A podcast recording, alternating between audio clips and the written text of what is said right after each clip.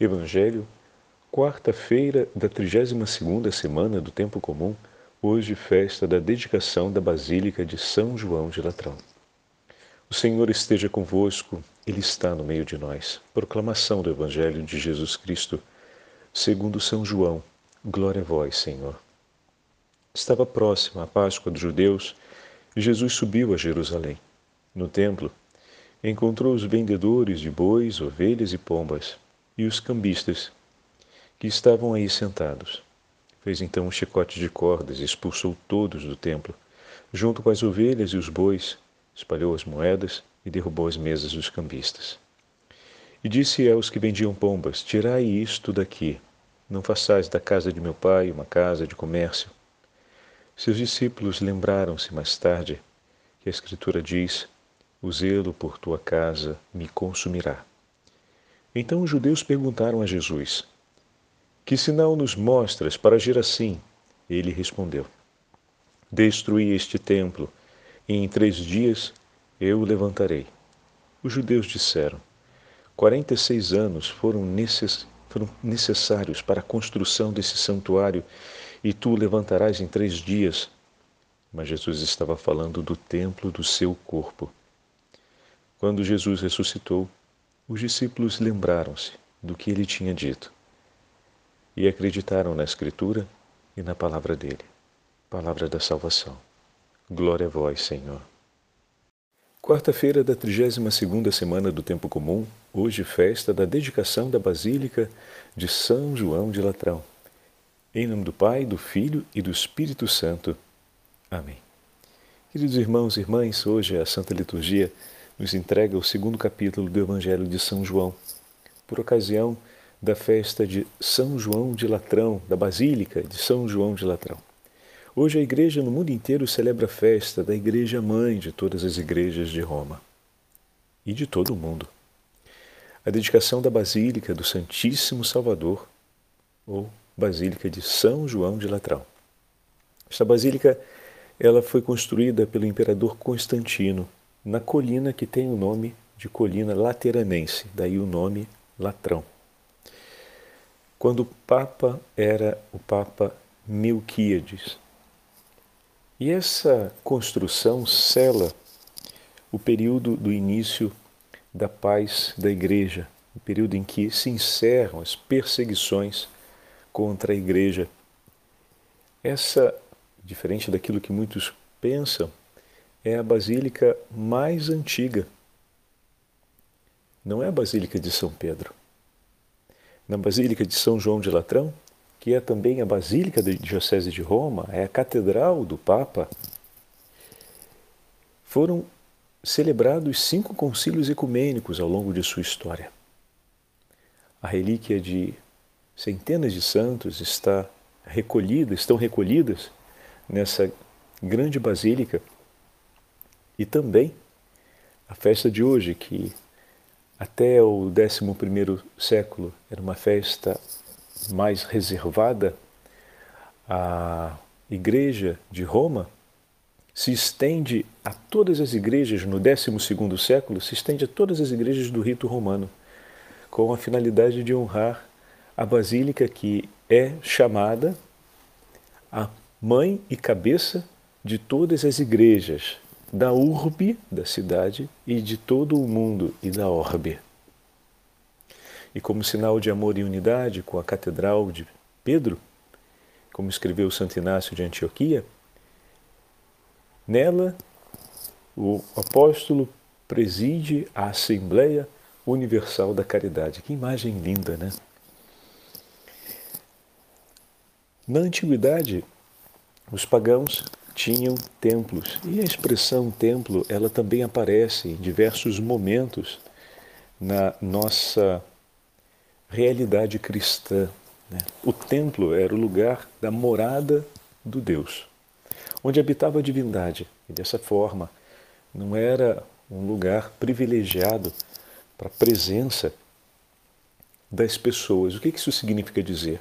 Quase sempre eles eram pequenos, a entrada era reservada não a todos, mas a alguns, E o povo esperava do lado de fora, se aproximava da casa de Deus como nós nos aproximamos da casa do nosso vizinho e esperamos na porta que alguém abra. Né? Então a gente não entra na casa do nosso vizinho como se fosse a nossa casa e por aí vai. Né? Cada um tem a sua casa, o lugar onde mora e quem chega precisa esperar que se abra, que se possa entrar. Então não é um lugar para se receber as pessoas, mas é o lugar onde mora alguém. Então esse conceito do templo ele vem superado na experiência da fé cristã, porque a basílica, como o próprio nome já diz, é o lugar onde se reúne a assembleia, é o lugar onde a eclésia se encontra, é o lugar onde existe a presença do céu, que não é formado somente pela presença da divindade.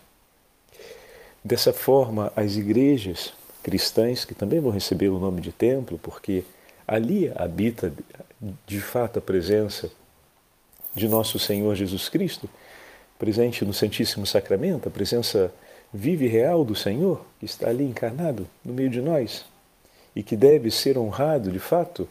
Quando a gente usa a expressão templo para falar das nossas igrejas, estamos usando ela com muita propriedade, mas não como na antiguidade pagã porque ali é o lugar onde a assembleia se reúne, onde a igreja se reúne, a eclésia se reúne para cantar, bendizer ao nome do Senhor, para estar na presença do Senhor. E hoje no Evangelho vemos ainda uma passagem mais marcante, que vai de encontro àquilo que o próprio Senhor nos ensinou. Quem tomou como primeira leitura na missa de hoje a carta de São Paulo aos Coríntios, ouviu São Paulo falar das pedras vivas que somos nós, do grande templo, do grande edifício, que é Cristo Jesus. Então, de fato, nós tomamos parte como pedras vivas porque o próprio Senhor nos disse que todo aquele que ouvir Sua palavra e a colocar em prática, Ele e o Pai, pela potência do Espírito Santo, virão habitar em nós nós nos tornamos templo vivo onde habita Deus. Todo aquele que guarda a palavra do Senhor e a coloca em prática e se une pelo caminho da fé, da obediência e da humildade ao Senhor, o Senhor vem habitar em nós e permanece conosco. Esse se torna o lugar da companhia de Deus.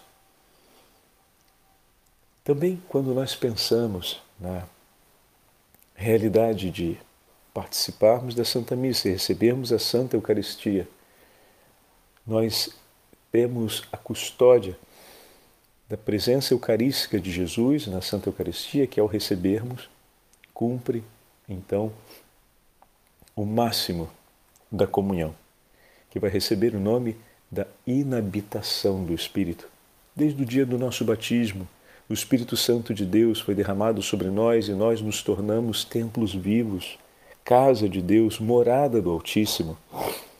E é claro que essa presença do Senhor em nós é uma presença de amizade, onde Deus espera pela nossa companhia e essa aliança se dá através da comunhão, ou seja, através de dois corações que se colocam unidos em um só.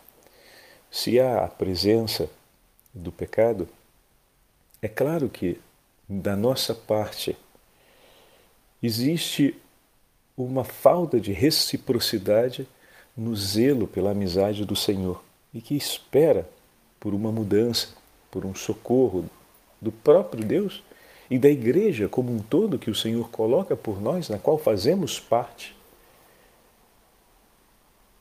para que essa amizade seja restaurada.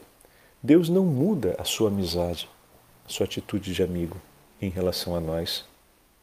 Mas é preciso para que haja, para que possamos viver a plenitude dessa comunhão, que da nossa parte também haja um zelo de amizade. É preciso que da nossa parte nós possamos oferecer a reciprocidade de um coração que se dispõe a amar Então, cada vez que nós passamos diante de uma igreja, cada vez que nós visitamos uma igreja, é importante que nos recordemos que nesse gesto há um chamado e uma súplica de Deus para que possamos permanecer em comunhão com Ele. O Evangelho de hoje, que nos fala sobre essa grande verdade, qual, Padre Fábio? O próprio Senhor Jesus se, se apresenta como templo. Veja, o templo estava cheio de vendedores, como se fosse um mercado. Era um lugar que era hostil à presença do povo sobre esse aspecto, porque ali habitava Deus e todo mundo se preparava para poder oferecer a Deus aquilo que era importante no culto, mas ao mesmo tempo era um lugar onde tanta agitação fazia, terminava por fazer parte e dispersar essa companhia, essa presença amiga de Deus. Eis que nosso Senhor se apresenta, Ele próprio, como templo e o seu corpo como templo. E quando nos chama de amigos e diz que, ao guardarmos a Sua palavra, Ele habita e habitará em nós, marca definitivamente uma mudança nessa compreensão. Deus veio para habitar no nosso coração. Deus veio e escolheu habitar em nossas vidas.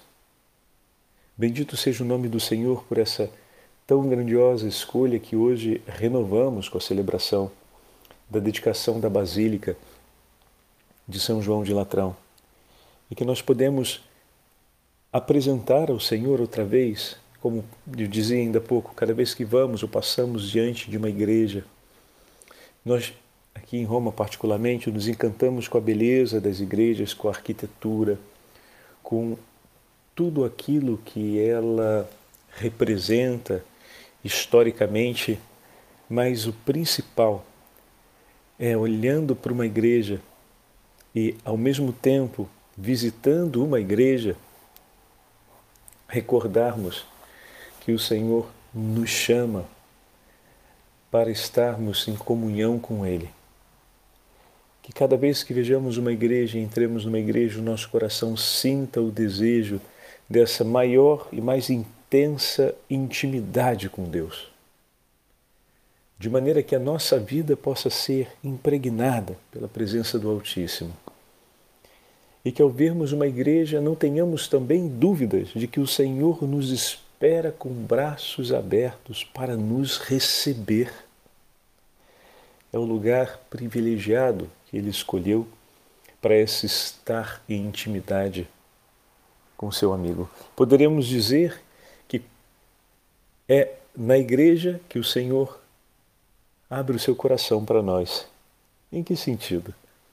Quando nos reunimos ali, no silêncio da oração, Deus fala conosco.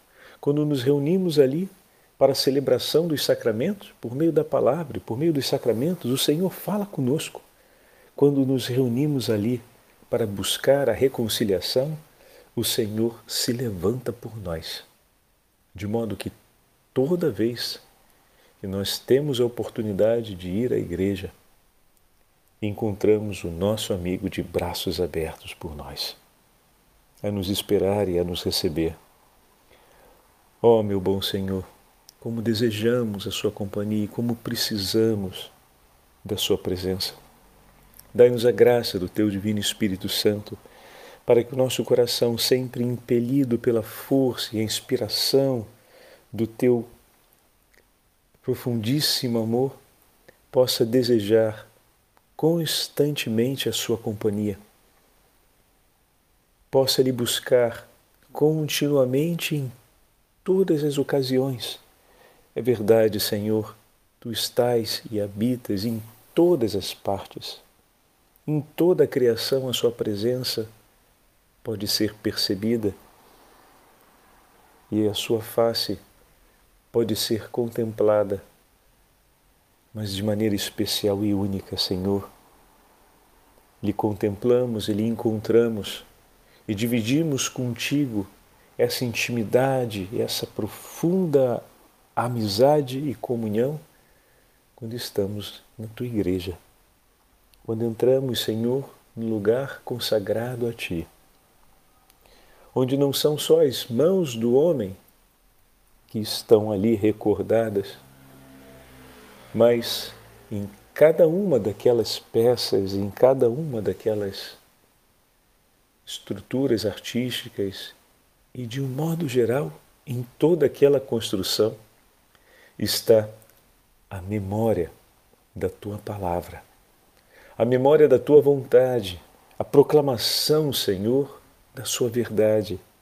E mais ainda, ali, naquele pequenino tabernáculo, ornado com a lâmpada ou com a lamparina que arde incessantemente, está sua presença, única e inconfundível.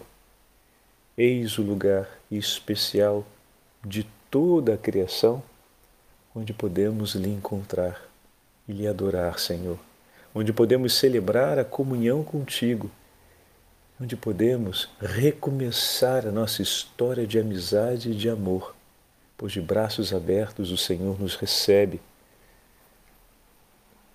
e deseja permanecer em nossa companhia.